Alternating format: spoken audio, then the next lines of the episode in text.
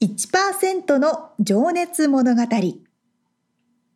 海外に住んでいる日本人は日本人総数のわずかに1%この番組では海外進出や起業を果たしたビジネスオーナーや経営者また各業界のプロフェッショナルな方々へ対談形式でインタビューをしていきます。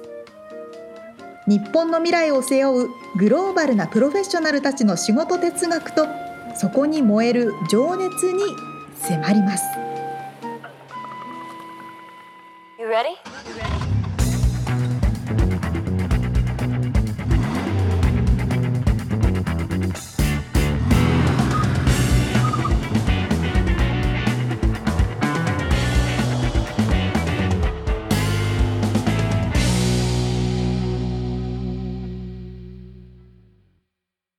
こんにちは。こんにちは。1%の情熱物語212回でございます。皆さんお元気でしょうか？元気ですか？なんかね、ちょっと昨日ニュース記事を読んでて、うん。なんか NASA がこんなことを言ってるらしい。えー英語の記事をそのまま訳しますが、NASA はこう言った。えー何かおかしなことが私たちのユニバースに起きている。っていうタイトルすごい何かおかしなことが私たちのユニバースに起きている。はいはい、っていうことを書いてなんだなんだって読んでいたらなんか通常の速度その天文学者が今まで見てきている通常の速度よりもかなり速いスピードで宇宙が広がってるらしいです。え？いや、どういうことって感じなんだけど、今までのそのね、天文学の皆さんの知識は多分こう、宇宙が動いているのか、新しい星が生まれたりとか、死んだりとか、そういうのを多分繰り返していくっていうのはあるけれども、それよりもはかなり速いスピードで、私たちの想像しているのよりも速いスピードでエクスパンド、拡大してる。うんらしいですよ。まあだからいわゆるあれだよね。ビッグバンと言われるやつで、うんうん、は始まってそれがまあずっと無限に拡大してるっていうのはなんとなくわかるけどそのスピードが今まで観測してきたのより、うん、実は速かったってこと。というか早まってる早くなった？最近早くなったと。多分急にじゃないです。ああではあとあの望遠鏡？違うな。なんて言うんですかね。望遠鏡のでかいやつね。天 天体観測のやつ？の多分天文学が持ってる大きいやつがこんなことも表していると。ギャラクシーギャラクシーが私たちがいるね。私たちミルキーウェイにいるのかな？そのミルキーウェイよりもミルキーウェイから速いスピードで離れていってるって怖くないですか？別の宇宙がどんどん離れてってるらしいですよ。想像よりも早く。まあ、ミルキーウェイは天の川だよね。あの、あの銀河系が天の川から離れているってこと？ちょっと意味が、ね、他のギャラクシーが私たちのミルキーウェイから離れていってるって書いてある。ああ、それでだから速度が速くなってるってことが分かってるそうそうそうそう。ただ、サイエンティスト、科学者たちは、なんでだかわからない。ミステリー。それによって何か影響があるのかね多分それもミステリー。うーん。というね、情報だけ出てるの、すごい興味深いなと思って見てました興味深いけど、ちょっとね、でって感じだけどね。そうなのよ、そうなのよ。そうなの、そこなのよね。でなんだけど。ですって。なるほどな。まあいろいろいろんなこともありますけど宇宙は広いですねっていうね。うん。でもさその広がってるところまで見に行けないんだよねきっと。早すぎて、うん、そうそうそうそう。うん。そのうち見に行けるようになるのかね。あのイーロン・マスクとかがなんか開発して。リアルに火星に住めるようになったらとかなるんじゃないですかでも火星に行くのに何年かかるんだっけ今。6, 6年だっけ。めっちゃかかるかかるんだ。もうだいた行きのチケットしかないみたいなね。うん、しかもそんなだからスピード速くなってるのに絶対そこまで追いつけないしね。とか離れちゃう。火星も離れちゃったらどうしよう。いやそうですよ。いい 映画の世界。収集のしようがない話になりましたけど、また、またアップデートがあったら教えてください。宇宙がどうなったかアップデートがあったらお伝えします。はい。はい。皆さんもお伝えしてください。はい。では本編に入っていきたいと思います。はい。毎回1人の方のインタビューを4回に分けてお届けしているこの1%の情熱物語ですが今回は、えー、ハワイでヨガの指導者としてご活躍されていらっしゃいます陽子藤原さんのインタビューの4回目です。はい、えー、っとね、前回がね、仕事の深掘り、そしてまあなんかすごく納得感のある、まあ、エネルギーの交換というね、話をしてたんですけど、今回は、えー、未来を意識して、えー、もうこれ面白いんですけどね陽子さんの夢というかねビジョンというかね今後の話だったり、えー、あと最後にもしヨガをしてなかったら何してますかっていうちょっと変な質問をしたりしております。うん、では聞いていただきましょう。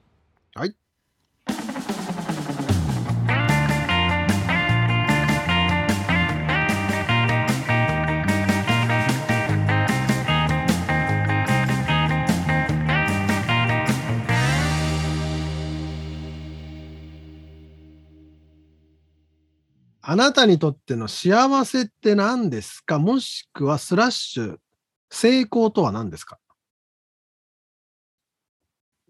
うんまあ、幸せイコール成功ではないこともって、うん、はい。うんうん。いやー、なんか満ち足れていればいいんじゃないですか？なんか、私結構今幸せだと思いますよ、自分。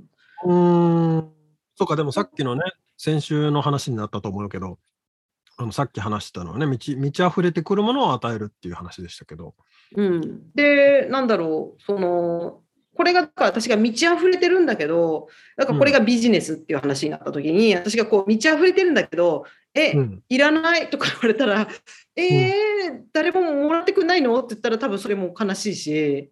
悲しいしそれが自分にもらう収入じゃないけども受け取るえあのエネルギーもないしやっぱりこう何でもそうじゃないですか循環って絶対必要だから与えるものに対してこうものがもらってきてこうこう循環していくっていうことが、はい、とそれが滞ってしまうと多分幸せじゃないですよね。なるほどなるほど。幸せじゃない、うん、幸せじゃないのかな。うん、幸せじゃないっていう言い方もなんなんだけどなんか今の私の今の段階ですごくうまく循環してるんですよ私の中では。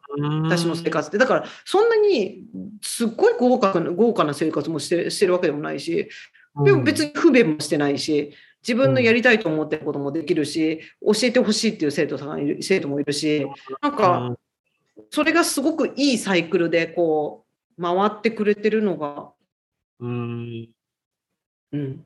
なんかそれって、それはもうコロナというね、ちょっと今この2年ほどあの状況がありましたけど、うん、パンデミックね。そそれはなんか陽子さんにとって影響はありましたか？その幸せありました。幸せに関して、うん。まあうん、幸せに関しては、観光ができなくなったからハワイに人が来なくなっちゃったとか、いろいろそれはもちろんね、あのあダメージとかもあったかもしれないんですけど、うんうん、でもなんかね私結構そういう意味で言うとさっきのあのね何でもうまくいくっていうわけじゃないけど物って何でも見方によるじゃないですか。だからコロナになっていや私生活もやっぱり変わったんですよ。だから今までずっともう10年ぐらい教えてたスタジオで教えなくもなったりとかしたりとか、なんかそれってすごいある意味大きな悲しみは伴うじゃないですか、うん、失うものっていうのも。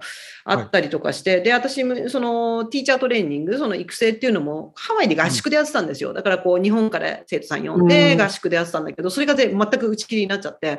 だけど、今度はオンラインで teacher training っていうのが今開いてるんですよ。はい、でだから今そう、このオンラインでこうやって今、 Zoom でつなぐようにして、生徒さんたちとこう育成をできるようになったっていうのだから、そう悲しいって思えば悲しいことはたくさんあるんだけど、でも、なんか、でもそこで悲しいって後ろ向きになってんじゃなくて、なんか、じゃあどうなるのかなって思って、いろんなとこ扉開いておいたら、あ、なんかこんなもん入ってきた、こんなもん入ってきたっつって、なんかうまくいったりとかして、で、うまくいったりとかしてるから、うん、なんだろう、幸せの、幸せもそうだけど、一つのことに形を作っちゃうと、そこが、その形が変わってしまうと幸せじゃなくなっちゃう。例えば幸せの形がこの、この形っていう形をぴったり続けておいたら、コロナでその形が崩れた時に、もう幸せじゃなくなっちゃうのか、あるいは幸せってどういう形にあるのって、なんかオープンにしておくたら、あ、この形も、この形も幸せなんだ、あれでも幸せなんだ、みたいな風になれると、だから私、そういう意味で言うと、だから、あんまりあの、ネガティブなことはあんまり引きずらないっていうか、だからそういう意味でも幸せそうっていうふうに見えるのはそうかもしれない。うん、とこもあるけど、うん、うん、いや、こんなんで説明なんとかいきます？うん、はい、面白いと思います。ありがとうございます。じゃあ、あの、ちなみにその成功と幸せっていうのはなんか、あの、まあ、そういう聞き方もあれだな。今、陽子さんは成功していますか？私、成功してます。今してます。はい。ほうほうほううん。成功はしてますっていうのも、うん。うん、ななんか私が理想としている、だからそう成功をどう考えるかだけど、やっぱり私が教えたいと思ってるヨガの教え方ができてたりだとか、うん、なんか自分のこう、あそれどうなんだろう。いや難しいなその成功してますかったら。いやだからこれが例えば1年後とかに早ねちょっと先行って1年後とかになったら、はい、あこの形の方が成功じゃんって思うかもしれないからあ常にそれはさっきの幸せの形が変わるっていうのと同じだけど、はい。はい、今の時点でそう文句を言ったらいくらでも言えると思う。多分オンラインだとだって生徒さんのことこう触ってアジャストができないとかこういろんな角度から見えないとかって、あげればいくらでも言えちゃうんだけどでもそうじゃなくってでもその中でもこのオンラインでやりながらもこんなにできるとかスタジオで教えなくてもこんなにこういう切な生徒さんがいてくれるとか、うん、なんかそういう意味で言うと、ああ私成功してるだろうなって思うけどあいやこれは難しいですね、成功の。うん、うん、僕も答えを知らないので 正解はわからないんですけど。ですよね。いや、正解はないでしょ。てか、正解はどれも正解なんでじゃないですか？自分が成功してると思えば。うん、うんいや、この間、つい最近、それで 思い出したうちのクライアントさんにいきなりなんか話でして、陽、う、子、ん、は幸せなの？って言われて聞かれたとき、あ、幸せだと思うどういう答え方って言われて、いやー、どういう答え方ってそんな難しい質問するなと思って、うん、ちょうどそれも言われたところだけど。難しいですよね。うん、いやありがとうございます。でもね、なんか、いや、その自信とかにも近いのかなって今、お話聞いてて思った。その成功していると思うか思わないかみたいな。うんうんうんうん。うん、まあちょっとここはこの辺にちょっとだーっと野放しにして次の質問に行きますね。はい。まあこれはでもね、あれかな、継続していることを皆さんに聞いてるんですけど、まあこれはもう間違いなく3、4時間の瞑想、朝の呼吸法の練習ってことですかね。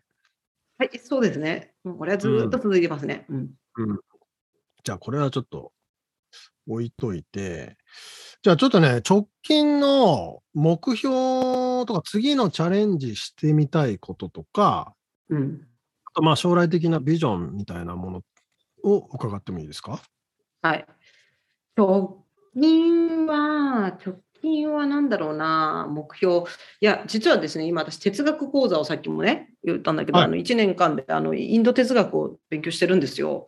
はい、で、まあ、直近で言えば、あの、6月にそれが講座が終わるのにね、ちょっとね、あの、論文書きみたいなのをしなきゃいけなくって、まあ、それが大変だなと思って、直近はそこをちょっと、そのまあ、卒論みたいなものを書く、ね、そうそうそうそう。それを頭の中、いろんな情報をどうまとめるかっていうのが直近のあれですけど、直近のところの目標で、目標っていうか、でも、でもこれ何言いたいかって私だけのためじゃなくて、で私やっぱりアーサナ、アーサナってね、ヨガのポーズなんですけど、ポーズのやっぱり先生っていうのが一番こう強く出てるとこなんだけど、やっていうのが私、身体能力は自分で言うのもなんだけど、相当高い私。ね、結構体動くんですよ。で、だからやっぱりその体が動くから形もポーズも作れるし、まあ、うまくできるんだけどでもやっぱりさっきも何度も言うけど心と体って絶対つながってるからその心の部分からも教えたいっていうところはすごいあって。なるほど。うん、でだからこう卒論とかも書きながらもだから私の一番今のその卒論のテーマっていうのがどうこの肉体のヨガがどうスピリチュアリティに関係するのかっていうそういう論文を私書こうとしてるんですよ今。肉体を通してどうやって精神性につながるかみたいなそれをこうロジック立てて今書いてるとこなんですけど。あそこだからやっぱり自分やっぱり自分の一番強いところが肉体だからでも精神性とかその論理論なんだろうなえーと、哲学的なところにどうにかブリッジをこうつなげていきたいところがあって。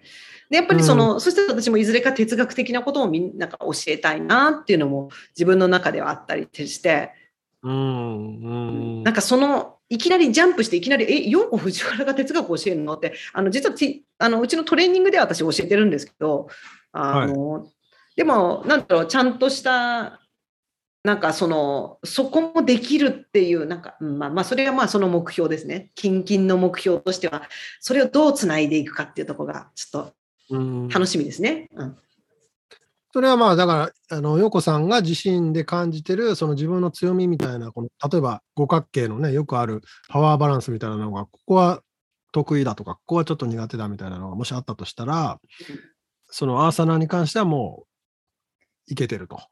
で、哲学部分の方をちょっと今強化したいなっていうところで、学んでらっしゃるってことなんですね。うん、ですね。いろいろんな角度から、まあこう、まあ、自分ご自身を磨いてるっていう部分もあるってことなんですかね。いやもうもうこれは自分のためなんですけどねやっぱりここもそうなんですよ、うん、哲学もやっぱり自分のためにやってるんですよ。うん、もっと真実は何かって知りたいんですよね。はあ、かっけえ。真実が知りたいっていう。本気と書いてマジですからね、もうマジで知りたいっていう。そこが、ね、うん、そこをどうにか、なんかこう、それをだから自分の指導にもこう、入れ今も入れてるんだけど、それをもっとこう、ちゃんと組み立てたいなっていうところですね。うん、自分のものとしたいということなんですかね。こう。うん、ものとしたい。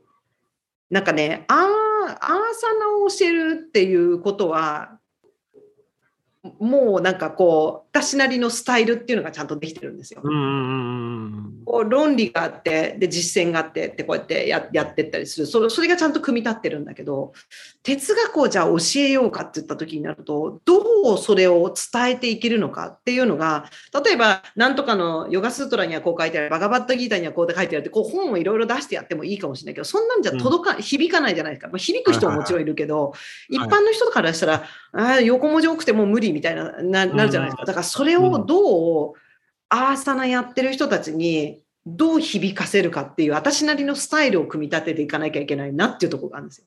あ。たた例えばちょっと無茶ぶりかもしれないですけど例えばこの哲学この考え方とこのアーサナこのポーズはこうなんか近しいとかそういうものなんか例え例みたいなのってあったりします？いや一番の例っていうのは一番の例っていうのは、あのね、今みたいなアーサナ、このアーサナとこの考え方っていうのはそそ私的にはなそんなにヒットしてなくって、でも、さっき言ったみたいに人間の癖ってあるっていうのじゃないですか。はいはいはい、好き嫌いとか、なんかね、気持ち痛いとか。うん、はい、なんかで、やっぱりマインドってそうなんですよ。こう何でもそうだけど。で、そういう、はい、こう二、二極性、二極性なんですよね。二極性が哲学の中でもやっぱり二極性っていう話もあるし、なんかそういうのと、やっぱりアーサナやってる時も、あ、この後屈苦手だけど前屈得意だから後屈やりたくないじゃなくて前屈ばっかやりたいじゃないけど、うん、このアシタンガヨガの面白いとこっていうのはポーズの順番決まってるってさっき言ったじゃないですか。だから、例えばね、ミツさんがやアシタンガヨガね、やるとして、ね、うん、5つ目のポーズが例えば大嫌いだとするの。このこのポーズ超難しいからもうすっごいやりたくない。これ痛いからやりたくないんだけど、うん、6つ目のポーズやるのがすごい気持ちいいとするわ。だけど、順番決まってるから、毎日6つ目のポーズやるには5つ目必ずやらなきゃいけない。っていうなんかもう嫌だけどやらなきゃいけないけどそれを何度も何度もやっていくとあれなんで私こんなに嫌がってたんだろうじゃないけどそういうなんかこう好きと嫌いとか、ね、執着と嫌悪とかっていう言葉もあるんだけど、こうこう色こうあるじゃないですかそこをこう乗り越えていくんですよね。だからあのあの仏教とか見て中道っていうじゃないですか。どっちかにブレんじゃなくて中道じゃないけど、はい、まあ、ヨガもそうなんですよね。だから、アーサナ使ってこういう中道を見つけていくみたいなね。まあ、そのよくある陰と陽ですもんね。そうそうそう。うん、バランスっていうかね。そうそうそうそう。まあ、だから表裏一体とかそういう。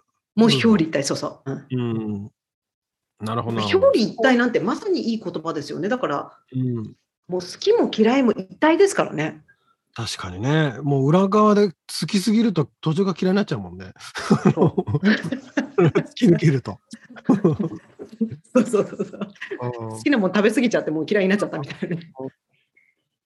はあ、確かにな。なるほどな。まあ、そんなのが私のち、キンキンの、まあ、あの、目標っていうか、まあ、やりたいなっていう、ちょっとや、おとこ思ってるとこだけど、うん、私の長い目の目標聞いてくれます？これ。ビジョン、ビジョンですね。はい。ビジョンはね、私ね、あのー、いや、いや、いや言う、言うけど、やっぱね、本物を作りたいですね。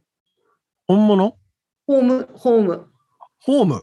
うん。うん、えー、なんかね、あのー、こう、村じゃないけど、あなんかね、ライフがすべてそこにあるっていう場所を作りたいなって思ってるんですよ。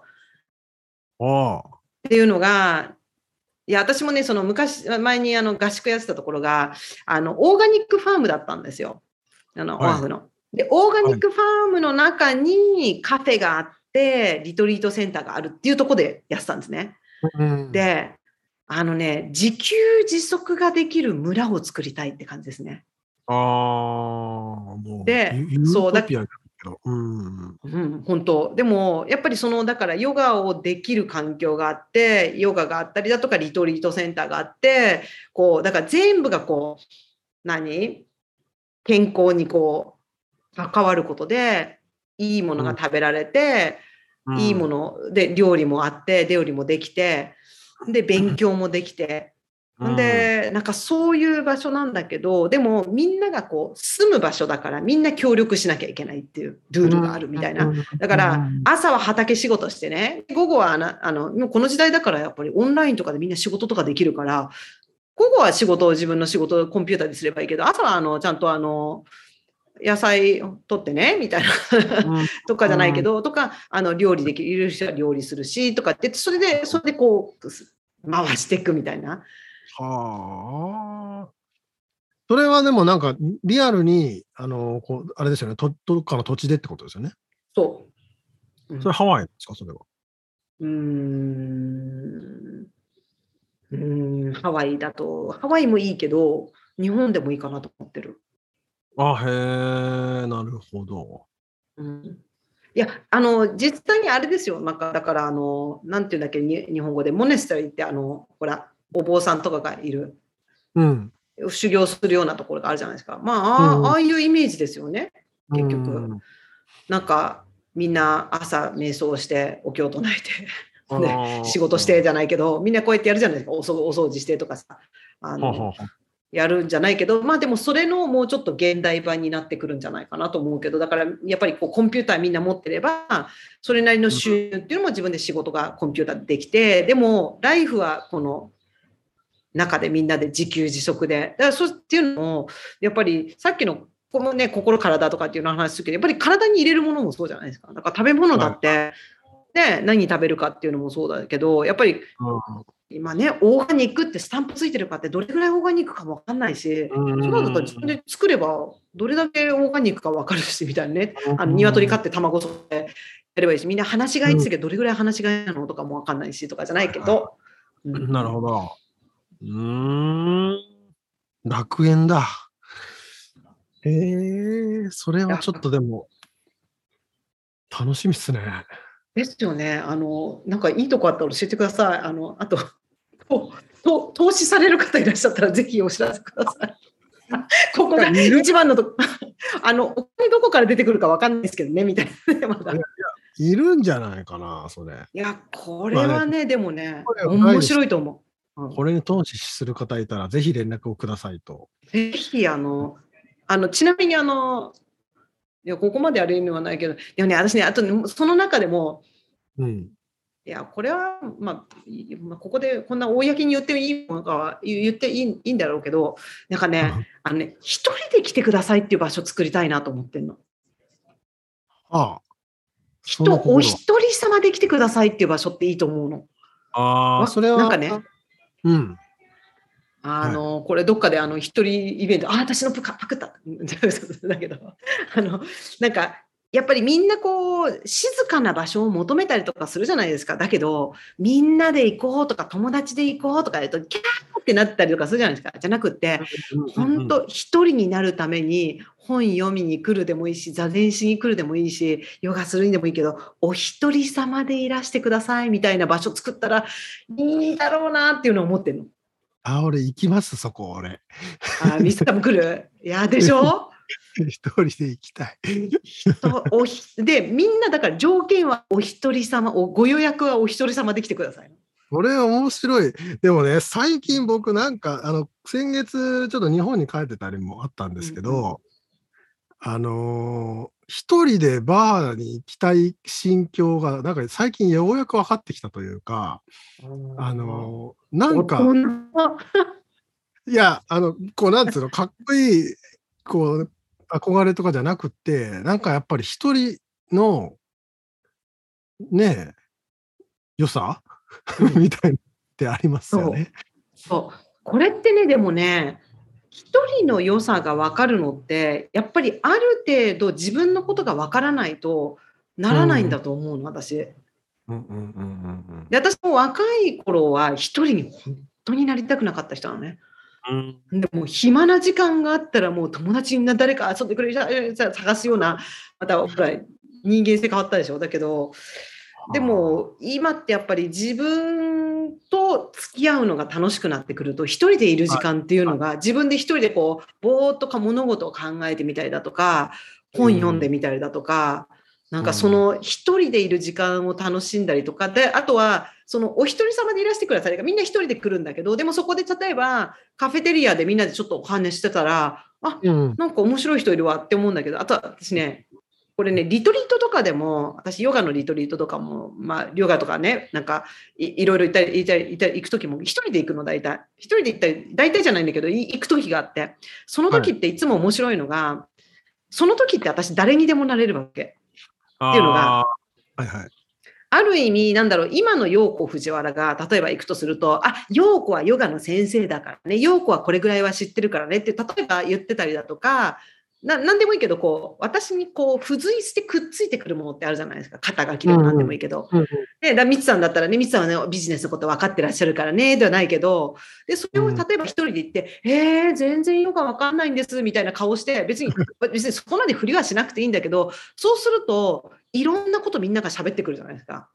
この人ここまで分かってる人だっていうあすごい先生だっていう例えばね別に私がすごい先生っていうわけじゃなくて例えばこの人がすごい人だっていうのが分かったらあこの人にこんなこと言ったらちょっとあれかしらと思ってみんな言わないかもしれないけど何にも知らないんですって顔してうんって聞いてたらいろんなこと聞けるじゃないですかあれってすっごい面白いんですよ。私ね、リトリート行くときあんまり自分ヨガの先生ですとかってあんまり言わずに、別にこうやってますよつってみんなもだからある程度私が体動かしてあこの人やってるなっていうのは分かると思うけどでもわざわざ自分から私ヨガの先生なんですとか言わ言わないしそうするといろんなことが聞けるからあの一人で行くのってこの全部今持ってる背負ってるものとかも全部落としていけるじゃないですか。あれってすごい目覚めだと思う。こう知らない場所に旅行に行く感覚にも近いのかな。なんか、なんか全部試してるとか、なんか、その、自分らしさを背負ってなくて良いわけですよね。そういうこと、そういうこと。うん。うん、全部、裸、まあ、すっぱだかってことですよね。そう。すっぱだかで行っちゃっていいわけ。それが楽し楽しいんですよね、きっとね。うんうん、そこに発見があるじゃないですか。だから自分がいつも持ってるものを背負うと、ああ、でもこういう時は私こういうふうに対応しなきゃとか、そうしないとなんとかで誰々なんとかって言われるって、特にハワイとかみたいなこんなちっちゃいとこだと。で、だからそれがこう全部外されるってね。あれ作ってください。お一人様用ホーム。そう、おひお一人様でいらしてくださいっていうね、テーマで。面白いな、それは。いやこれ。あの、タイムライン的なものはあるんですか？いついつまでには？いや、みたいな。特に。特に？うん、特にないです。あの、でもこれ多分、どっかしらで送るとは思ってますけどね。あの、私のまたポジティブ思考ですけど。ああ、うん。そこがまたかっこいいな。いやいや特に時間軸はなく、まあ、これでも私もう何年も言ってますからね。いろんなところで、そうなんです、ね、いろんなところ欲しいな、誰かいたら声かけてください。それもね、でもだからシードを植えてるわけですよね。でもどっかしらから。そういうことです。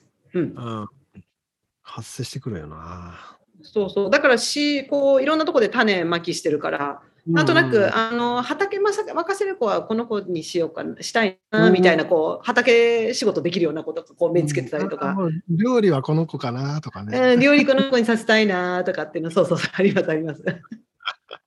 最高っすね。いいんですよそう。面白いでしょ？だから。まあだから場所はまあハワイであったらいいなっても思うけど、うん、やっぱ日本でもいいかな。場所にあってもいいかもねそれは。そうなんですよね。いやー、ちょっとね、そろそろ佳境なんですけど、はい。最後にね、あの、まあ今から、あの、この、まあ、番組のコンセプト的にもなんですけど、あの、今から活躍するであろう若い世代、日本、特に日本在住の皆さんに向けたちょっとメッセージを、あればいただきたいなと。はい。日本の皆さんですね、若い世代の人。で、じゃあ、どうだろうな、私、今45なんですね。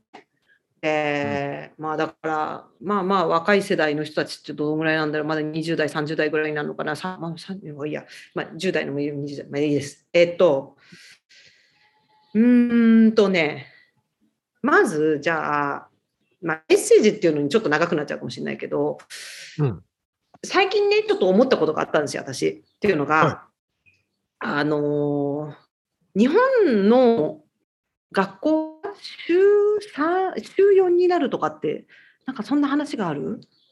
なんか今まで週休3日ってこと？週休3日になるだとかなんとかっていう話をちょっとコンビニに挟んだんですね。これちょっとちょっと嘘かもしれわかんない。どっかのあれわかんないけど、そういう提案が出てるのかわかんないけど、うん、うんとか、やっぱりヨガにしてもそうなんだけど、やっぱみんな結構ストレス社会じゃないですか。ストレス社会でみんな疲れてて、で、はい、ヨガとかもリラックスヨガとかってやっぱりこう人気あるんですよね。で、癒しみたいなやつね。うん、癒しとか。で、やっぱりその週休3日とかもそうかもしれないけど、やっぱりこう、休ませてあげましょうってみんなこういう雰囲気がある気がするんですよ。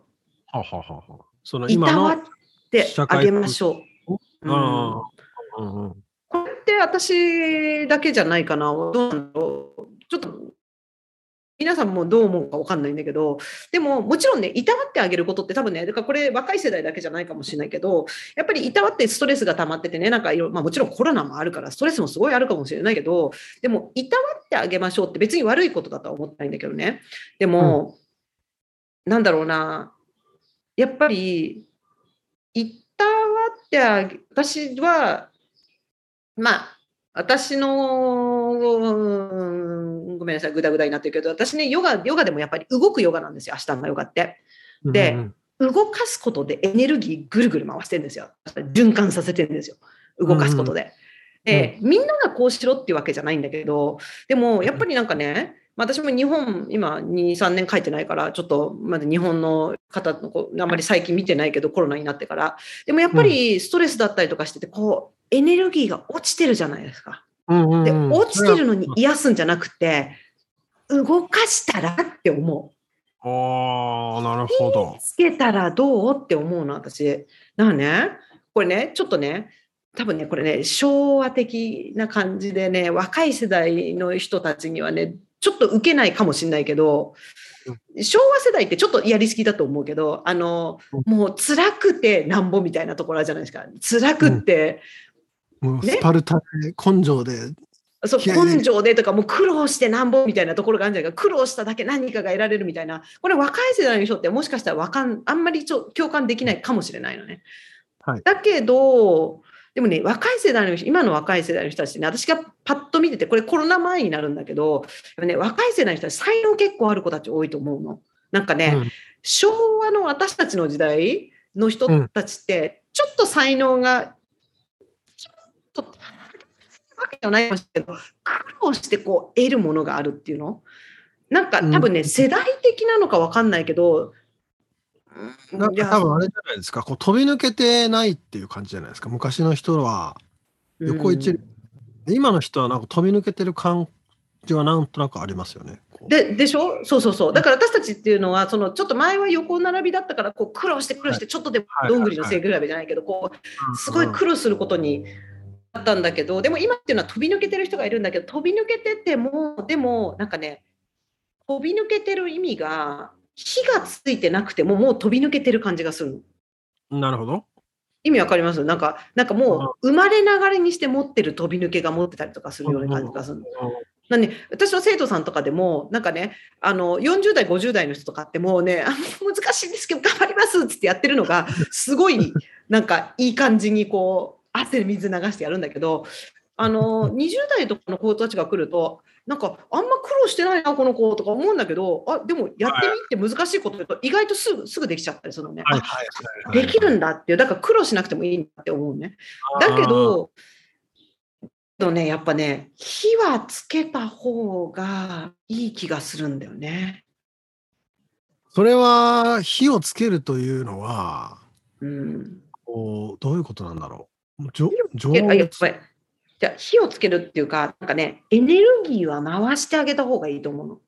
なんかね、そう、若い世代の人たちね、省エネね、多分。はいはいはい。エネルギー使わなくても、もうピーンこう立ってる感じ、いい感じに。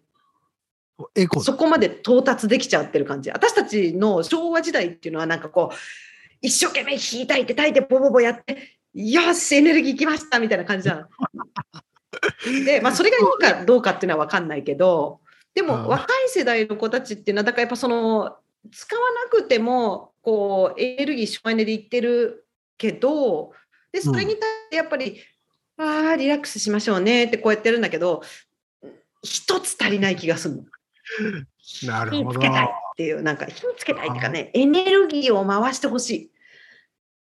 なるほどね。なんかこう、スマートすぎちゃうのかな？何なんだろうな。うん、そう、うん。そんなところもある。なんかね、これね、多分ね、これ、そう、これ聞いててね、聞いてる人ね、いや、この陽子藤原って、ちょっと暑苦しいわって思います。いや、だけど、なんか、何を言いたいかって言ったら、やっぱり、もちろんね、癒してあげることっていうのも必要かもしれないけど、せっかく私たち体もらってこうやって生まれてきたんだから使おうよって感じ。確かになすげえななんかでもぬるま湯とまあまたちょっと違うのか。こうだから自らこう試練に飛び込めとかそういう話とはまたちょっと違うんだよなきっと。うん、でもなんかうんとね、そう試練に飛び込むのもかももしかしたらそうかもしれない。飛び込むまではいかなくてもいいけいいけどやっぱがむしゃらになんかやってみたりとかっていう努力をしてみるとか、うん、もうちょっと汗臭泥臭くていいんじゃねえかみたいな。いや、これでも受けないな。これは受けねえな。まあ、これね、でもね、僕もね、こあのこの間日本帰ってあの友達と喋ってそういう話になって、今の若い子は、そう、努力とか根性じゃない、そのそういう話はまず受けない。そこはもう、あの、うん、おっしゃる通りなんですよね。だから言い方がただ違うだけで、うん、多分同じなんじゃないかっていう本質的なとこだから、うん、だから今、ヨコさんが言ったその火をつけるとかエネルギーを回すっていう言い方は、ある意味刺さるんじゃないかと思うんですけどね。なんかね、その、そう、なんかね、そう苦労しろっていうのは絶対受けないし、苦労する必要も多分ないの、その子たちは。だって才能あるのは苦労しなくたってできるんだもん。うん、でも、なあ、うんとね、うん、あ、いいですか。あの、ちょっと今思ったのは、あの、その、がむしゃらにやることによって、その人の、その成功とか幸せとか、もしくはその人の、なんだろうな、技が上がる、才能が伸びるとかっていうのとは別に、それを見せることによって、周りの人が、あの、感化されるっていうか、そっちのエネルギーも必要なんじゃねえかっていうようなニュアンスなのかな。や、もっとね、世界的な感じだと思うの。ああなんか、世界的に、いや、これでね、だから才能のある人たちが、こう、努力しないで、ファーってやって、いろんなことリラックスとか言って、ね、うん、週休3、3日じゃないけど、こう、ふわーっと生きてったら、なんかね、世界の地球のエネルギーが下がっちゃう気がするの。ああ、なるほどね。なんかね、成功はするし、例えば宇宙までね、行けるかもしれないし、いろんなことができるかもしれないけど、なんか変な、変な話、なんか怖い未来っていうか、なんだろう、みんなこんな、シャーとか乗って全然歩かなくてもいいんですみたいなところでピーピーとか言ってやって、別に、別に、まあそれはそれでもいいかもしれないんだけど、私はやっぱりこう、ちょっと土臭い人だから、なんかこう、はいはい汗かいて毎日練習して体もうすごい使って練習してとかそこでこう実験してみたいな感じの人だからかもしれないけどでもまあヨガ的に言ってもそうなのねやっぱり。これヨガ的に言ってもまあ、このヨガの哲学的に言ったらなんかまあ祭壇とかってお祈りとかのね、まあ、これは昔もっとあれだけどやっぱり火焚いたりするじゃないですか。火焚いて。で酒物入れたりとかするじゃないですか。はいはい、な私がこう毎日もう辛い大変朝起きるの早いとかやりながらも頑張ってこう起きて毎日練習するじゃないですか。でこれって私の中で火を焚いてるんですよね。うん、ああなるほどね。一応だからそういう意味でもなんとなく捧げ物じゃないけど。ああはいはいはいはい。でもまあインド哲学的に。そう。もうリリタラリーってなんだ？文字通り陽子藤原を燃やしてるわけですよね、そこで。そうです。そうそうなんですよ。うん、で、まあ、まあ、これで、だからちょっと、ちょっと先の話とんでもない話になるかもしれないけど、まあ、考え方から言ったら、例えば、展開と誓いがあるとするじゃないですか。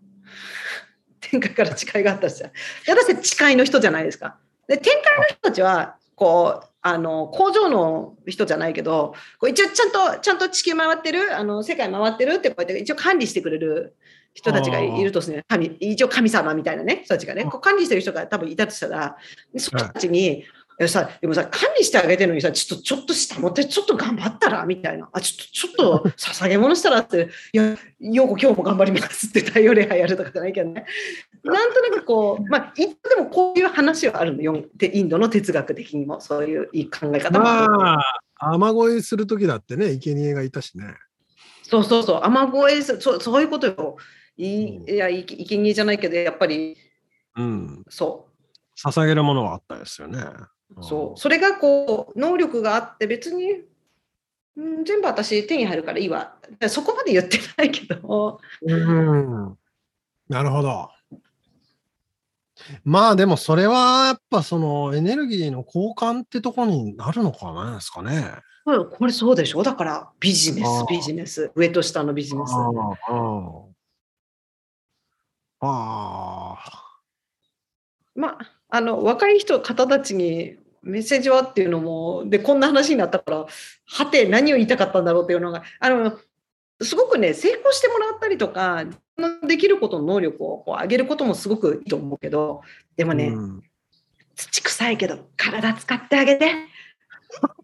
体使ってこう、もう自分の血液回してもいいし、呼吸回してもいいから、循環させて、エネルギー回してあげてって。うん、まあね、この、なんつうんだろう。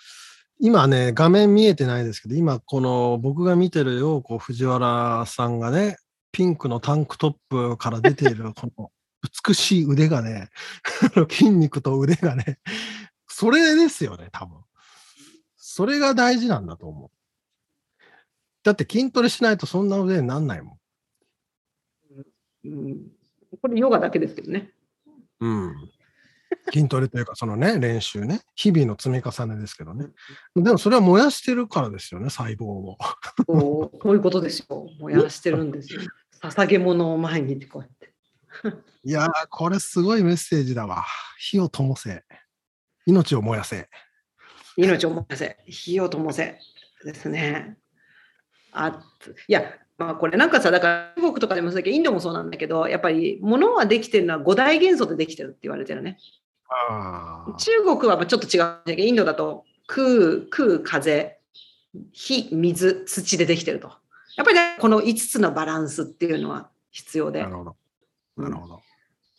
うん、なんか才能のこうあって空空とか風とかこうふわっとした感じが今やっぱり今風の時代って言われてるかもしれないけど、はい。はいはい、風ばっかがあっても足り火と火が足りないととかさはあ、火ばっかあっても全部燃え尽きちゃうしだから水がないととかね。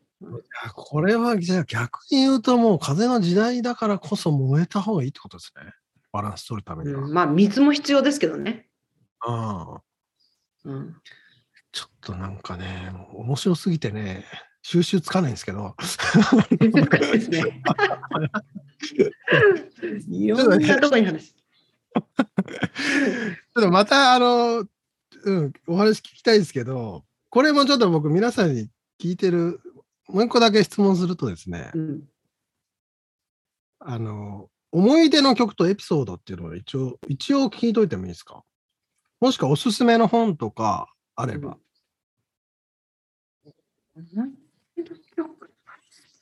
ね音楽聴かなくなっちゃったんですよ。あ、もう昔のでもいいですよ。なんかその、まあ、そのハードロックカフェの時の やつでもいいし。いやそっちよりも本とかな。いやね、なんかね、ピンとこなくなっちゃって、もう全然。あ、OK。じゃあね、そ、そこはじゃあ置いといてもいいですか？じゃあ僕ね、もう一個だけ質問用意してて、うん、それ聞いて終わろうかな。うん、もし、陽子さんがヨガをしていなかったら、うんなんかやりたいこととかってありますか？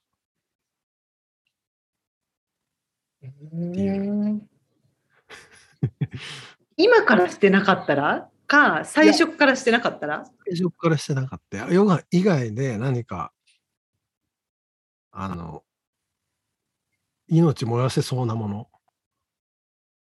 いやー、ヨガしてなかったら、一番最初にポッと来たのは、私、甘さんになってたかもなと思う。坊さん。いや、私、浜さんって何？おあの、お海潜る人じゃなくて？そっちじゃなくて、そっちじゃなくて、あの、坊さんの女の人？あ、はいはいはいはい。はあ。出家とかしたかったかもしれない。っていうのは、でそれたまに思う、まだ。でも、もうもうしないだろうなと思うけど。へなんかいろんなしがらみがなかったらやっってみたいなって思うのはそこかな。でもヨガしてたからそう思うのか、でもしてなくても思うのか、でももっと言ってしまったらヨガしてなかったら多分すっごい迷子だったと思う、まだ。いまだに迷子だったと思う。泣き虫陽子ちゃんだったかもしれない。泣き虫陽子ちゃんで多分その そのあの好きでもないっていうのもなんだけど旦那に自分をだましだましで二十何年一緒にいてなんか子供もできちゃったからなんかお母さん頑張ってやってるみたいななんかで子供が巣立って私の人生何だったんだろうって思っちゃうんじゃないかな。ああ、それぐらいでかいんですね、ヨガは。でかかったんですね。そう。いやー、そうですね。うん、いや、本当さ、私、ヨガやってなかったら、私、誰になったか分かんないですよ。そんぐらい分かんないっていうぐらい。うん、はあ、もう気持ちいいな。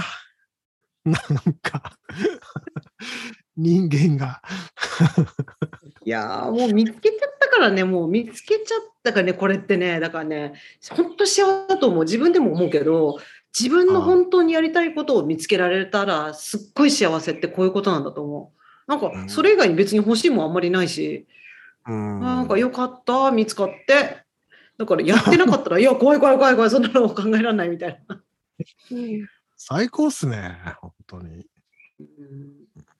ねいや面白すぎた。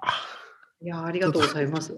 そろそろね、時間もあれなんで、えー、最後にあの、なんか宣伝とかそういうことがもしあれば、もしくは伝えそびれたこととかあれば。いや宣伝は、宣伝はあれですね、私、あの伝えさせていただいたの、いただくのはあれですかね。あのヨガジェネレーションさん、あのもしよかったら、あのヨガジェネレーションって。あのリンクとか貼っときますので。はい。うん。ウェブで、あの、陽子藤原はオンラインでいまだにいろいろ教えたりもしますし、ティーチャートレーニングが6月から始まって、まだ始まるんですけどね。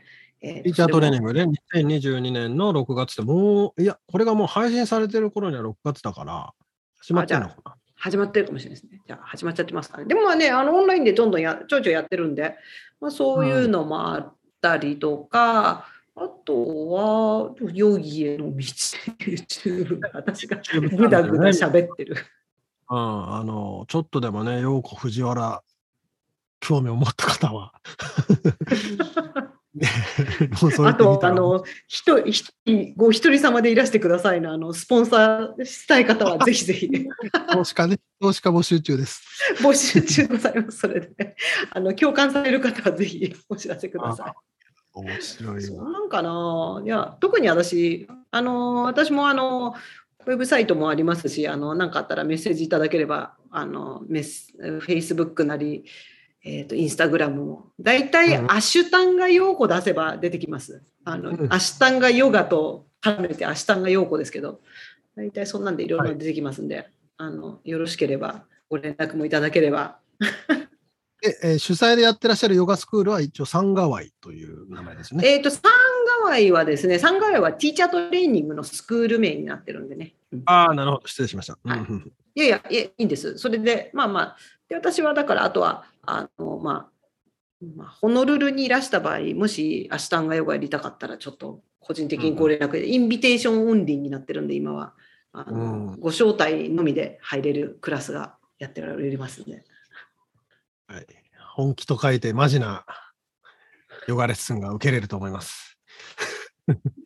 もうそれ怖いみたいに、ね、いやいや、そんなあのプライベートレッスンだったらね、あの 公園とかでカピオラニパークとかでもやりますから大丈夫ですよ。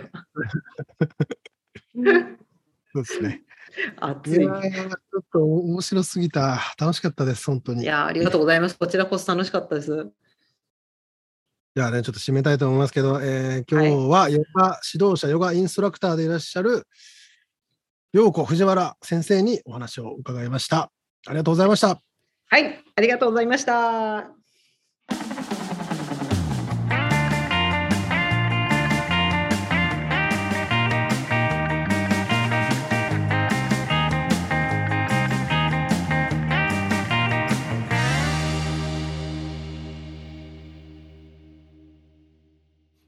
の最初の方に出てきたうん。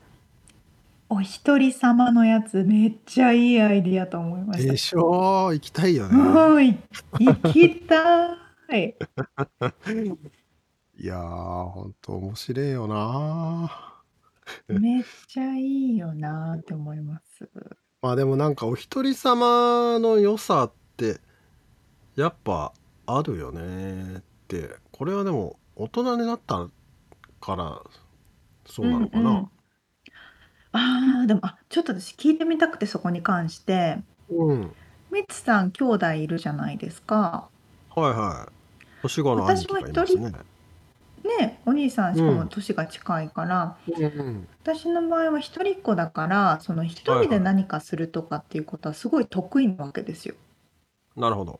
まあ、慣れてるっていうか。私、すごい慣れてるし、すごい多分ね、好きなんだと思う。うん。だからまあ兄弟とかいてわーっていうのには憧れるけど私友達といるいるのも大好きだけどでも結局やっぱ自分でいる時間っていうのとか自分でなんかコツコツ何かをしてる時間っていうのもすごい好きでだからそういうなんか一人のっていうのはすごい憧れるんですけど兄弟いる人とかってどういう感じなのかなって聞いてみたかった。ああ、まあ確かにそういう意味ではそうか。一人で楽しむ能力が高いのかもね沙織ちゃんとかその一人っ子の人まあ、一人っ子はそうですね。一人で何かを見つけるっていうことに長けてるかもですね。確かにねずっと俺子供の頃からサッカーとか野球とかやってて、うんうん、ずっとチームプレーだったし友達いない時間なんかほとんどなかったっつうか、学校行っても友達がいてそうそう家に帰っても。まあ兄貴と喧嘩してるから、ね、ずっとそうだったねだから最初さその頃はそのチームプレーとか一人プレーのか、うん空手とか、うんうんあのああいうのの魅力がよく分かんなかったもんねその楽しさなっるつうほかどね。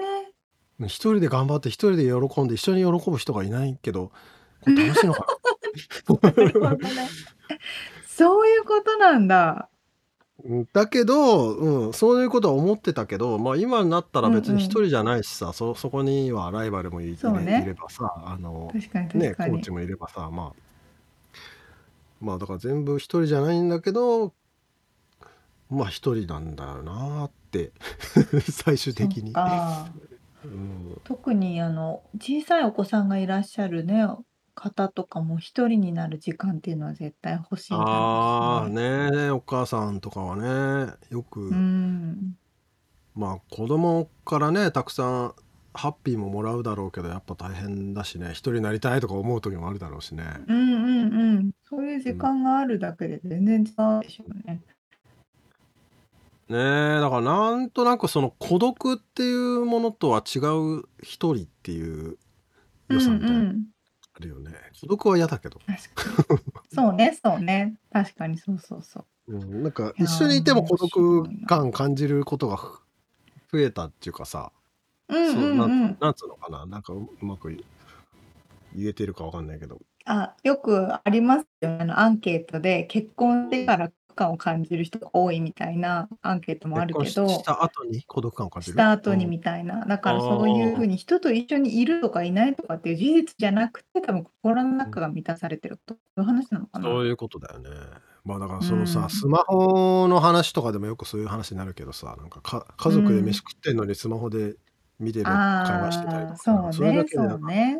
全然一緒にいないみたいな。確かに。心は全然違うところにいるみたいなね、なんかそういうのもあんのかななんかでもさ、いつだ、あれ今日の、今回の冒頭で銀河の話したっけ？うん、しましたその話とさ、その、うん、地球のエネルギーが下がってるんじゃないかみたいな陽子さんが言ってたんだけどさ。それかなつながってるのかなとか今。だからちょっとずつ離れてってんのかな。かな。なんか面白いかった。えだからエネルギーの話なんだけどさ、うんうんうん。いやーなんかおもろいよな。うん、なんかねそこまで本当ミスさんも言ってたけど、うそこまで自信を持っって自分の何かなんだろう大事なものライフと思えるものを見つけられたのがすごいって言ってたけど、すごい本当に見つけた人なんだなって思いましたね。ね本当にこうシンプルっていうかうん。シンプルが最強だもんねでもいや本当。全力だもん本気と書いてマジだもんだってうん、いやかかっけえな。いや、それとね、俺ちょっと一つ、あのー自分のスタイルをちゃんと分かっているっていうのは、そのその話に通じるというか、自分をやっぱ、まあ、その話も言ってたけど、自分は分かってるんだよな、きっと。うんか、そうか。誰よりも。自分と対話して、まあその練習もそうって言ってたけど、体との対話って言ってたけど、だから自分をちゃんと見つめてるんでしょうね。なるほどね。うん。だから、全力でいけるんでしょうね。これ全力でも全全掛けでしょだって。もうゼロかなオール・オア・ナッシングか、確かに確かに。うん、全部かけてるって感じだもんね。うん。それは勝てんわ強いですよ。勝てんわ、強い、本当。うん、も面う白かった。ねちょっとこれ本当ちょっといつもよりねやっぱ話しすぎちゃったんですけどねやっぱもう本当に面白かったっす パワーをもらいましたね。ね本当にありがとうございましたという感じですかありがとうございました。はい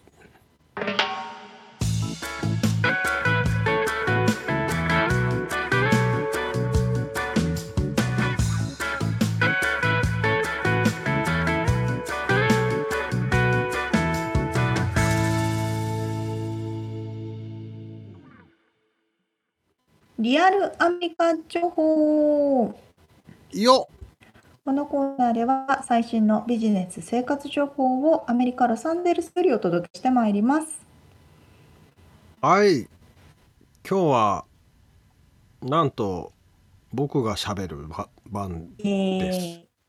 え ってことでどんな話でしょうか？えーっとね、ちょっとこの、この前、あの、自分の会社のウェブサイトの方にも記事を書いたんですけど、086のですね。えータイトルを読みますとですね、ちょっとその話をしたいなと思うんですが、えーついにロサンゼルス上陸びっくりマークはてな、えー美味しい節約フードロス削減。話題のアプリ Too Good To Go を試してみたっていうことでですね Too Good To Go って聞いたことありますか？初めて聞くアプリですね。うん。えーっとですね、説明すると、まあ、SDGs とかね、最近、まあ、持続可能な、なんちゃらかんちゃら環境問題を考えましょうとかね、いろいろな問題や社会問題を、こう、ピックアップして解決していきましょうみたいな話が、まあ、あちらこちらで聞くとは思うんですけど、うんうんまあ、。その中の一つに大事な問題で、あの、フードロス問題ですね。はいえー、そうですねまあ。これ沙織ちゃんどれぐらいのふ食料が廃棄されてると思いますか？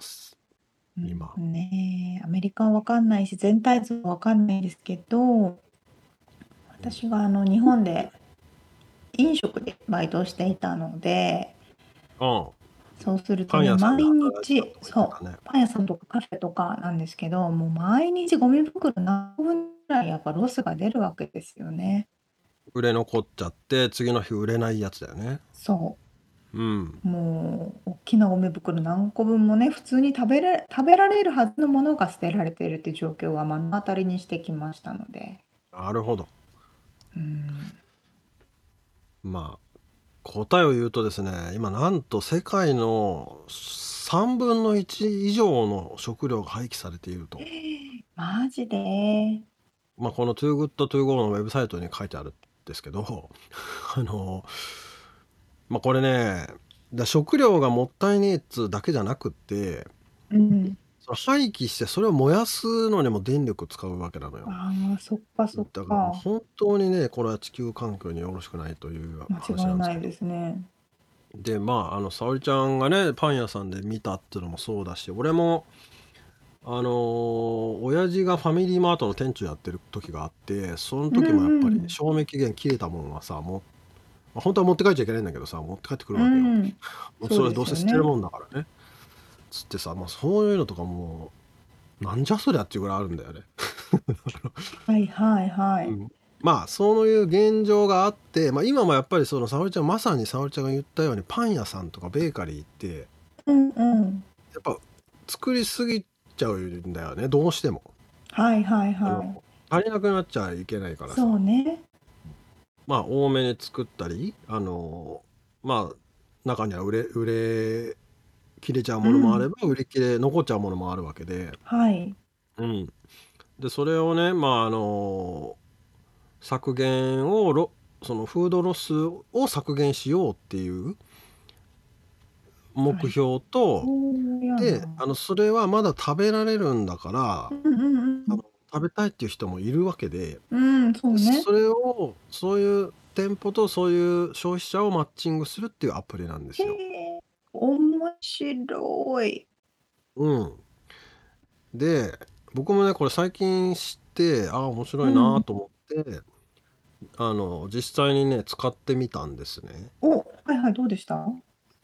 で、えーまあ、まさにベーカリーまあこれだからまあとりあえず携帯にアプリダウンロードしてうんうん。でまず最初に自分の家の近くの半径何マイルとかつってうんうんうん検索できて、はいはい。でその範囲内で、えーそれを提供してる店舗がじゃあこれあこれぐらいのものをいくらいくらでっていうふうに書いてあって、うんうん。まああの中身はね選べないんですけど、ああ、でまあ。価格価格が書いてあるんですね。はいはいはい。えーこれを何時から何時の間に取り来てくださいと。ほうほうんでで今あのー当たり前になったけどそのデリバリーとかはし逆にしないう。うんうん。ので店舗に取りに行かないといけない。はいはい。うんでその時間っていうのも店舗がもうあの営業時間が閉まる直前から閉まった後30分ぐらいの、なるほど。あのうん、時間が設定されていてその時に取れる人はこのいくらでこのバッグを売りますと。うん。その廃廃棄する、はい、どうせ廃棄してしまう食べ物なんだけど、うんうんまだ全然食べれるもの今日作ったもうのなのね、ん。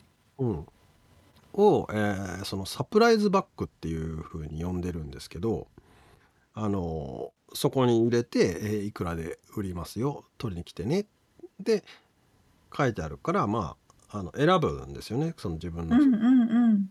まあグロッサリーだったりレストランだったり、まあ、ベーカリーとかカフェとかからあの選んでいきますと。でまあその時点でお金払うんですけどまあ ApplePay とかでもうワンクリックで買えちゃう、まあかなりスムーズだった。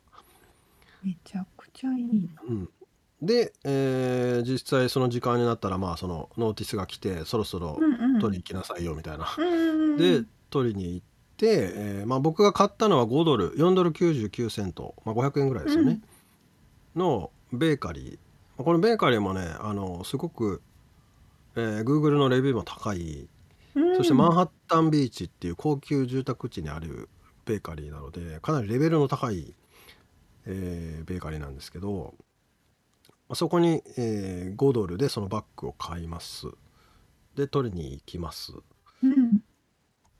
じゃあそこに何が入ってたでしょうかっていうのが写真が見れるかな今沙織ちゃん。じゃあ、クロワッサンとチョコレートクロワッサンと、なんか他に美味しそうなパン2つ。そうレーズンのスコーンとチョコレートクッキーなんですけど最高。まあまあまあでかいんですよこれが。いいなぁ。でしょ？そこを調べようって今思っ そうだからねそうなのよだからこれどうせこれを捨てられちゃうものをフードロスを削減もできるし、お店側も、えーどうせ捨てちゃうものをまあ安くでも売れるそして取りに来てくれるからなんのまあ売り上げにもなるよね多少の。そうそうそうそでそれを使ったユーザーも結構破格な値段だと思うんだよこれ、まあ、福袋みたいなもんなんだけど、う。いやいやいやいや、最高。何が入ってるか分かんないんだけど多分15ドル分ぐらいの価値はあるんだけどそれが5ドルで買えるみたいなまあそんなあのウィンウィンのマッチングアプリなんですけどねもう今ね、早速ダウンロードしました。まあただちょっとね沙織ちゃんの家の周りはどれぐらいあるか分かんないけど、そうなのまだねロスンでそれ少ねえっていうのが正直なとこで、気になってるんですよね。やっぱ、うんミツさんが住んでるのおしゃれだから、おしゃれなとこだからな。いやいやいや多分でもニューヨークとかサンフランシスコとかのまああと LA のダウンタウンだったらもっと多いんだろうけど、ああ、そうですね。うん、だからもっとこのアプリを使う店舗が増えてくれたらいいなっていうさあ、私の周りのあるかな？今、ちょっと検あとね。時間にもよるかもねベーカリーはだいたいね昼に閉まってその昼っていうか夕方ぐらいかうんうんうん。そこでやっぱりな廃棄せざるを得ないものがまあまさにだからパン屋さんとか多いんだよね。ドーナツ屋さんそうとかも。そうですよね。でもね、全然私の周りはね、どう見ても全くなさそうです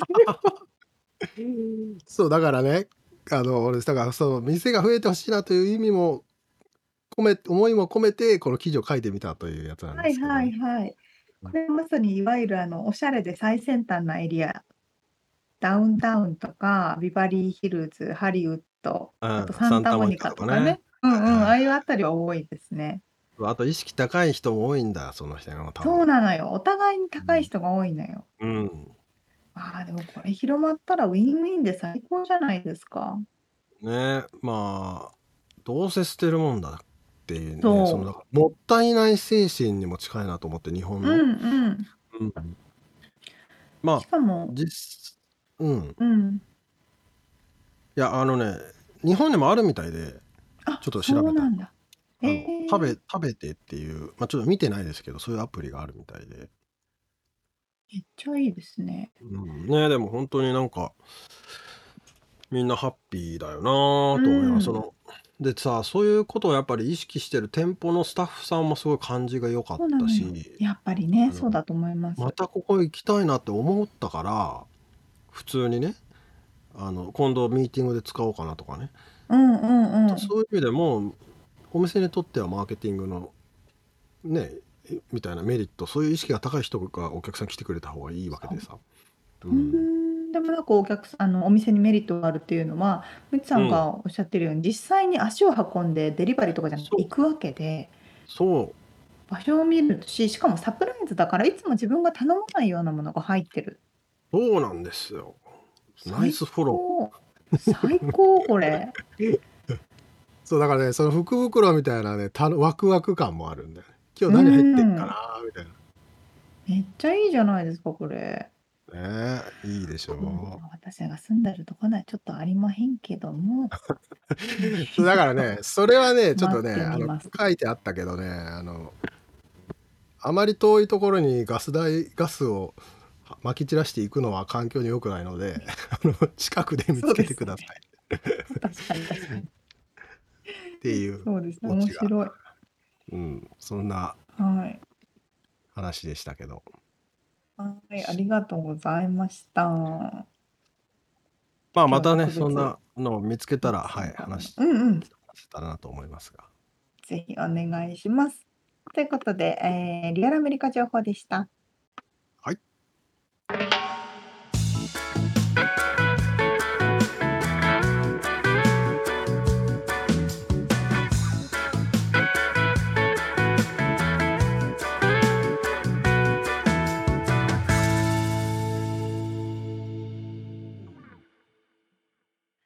めのコーナーです。質問。はいどうぞ健康ドリンク系何を飲みますか？っていう話なんですけど、健康ドリンクって何？あのエナジードリンクってこと？そうそう、あ例えば私のおじいちゃん。そうそう、そういう感じで、あ私のじいちゃんはもう多分20年ぐらい毎日リポビタン D を1本飲んでるんですよ。毎日。昭和や昭和昭和でしょもう絶対家にリポビタン D ああるんですけど。うんで、あと、まあ、有名どころで言ったらちょっと違うけど、ヤクルトあまたこれ、ヤクルトがですね、メキシコでもだいぶ浸透してまして、なんか確かに最近ヤクルト見るな見る。そうなんですよ。あの、私の彼の両親とかも、あ、ジャクルト、ジャクルト知ってるって、Y が J っていう J になるんで、あのメキシコ人の発音だとジャクルトなんですけど、あヤクルトはずっと前から知ってるみたいな感じで飲んでるわけですよ。なるほど。それで、そんな中、ミツさんはなんかそういう系のよく飲んでるとか、いつも飲んでるよとかっていうのあります？水ですね。マジで水か酒しか飲まないな。え、めっちゃ体に良さそうだな。言われると。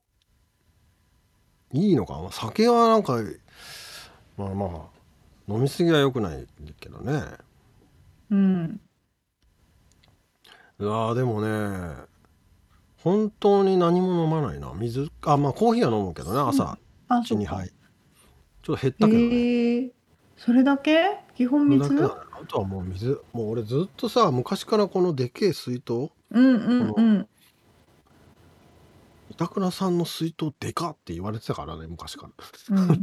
そう、で、なんか今でかいなとは思ってた。そうだ、2, 2リットルぐらいは毎日水を飲んでますけど。えー、めっちゃ健康じゃないですか。何？沙織ちゃんは何が、何を？なんかあるの？そういうのは。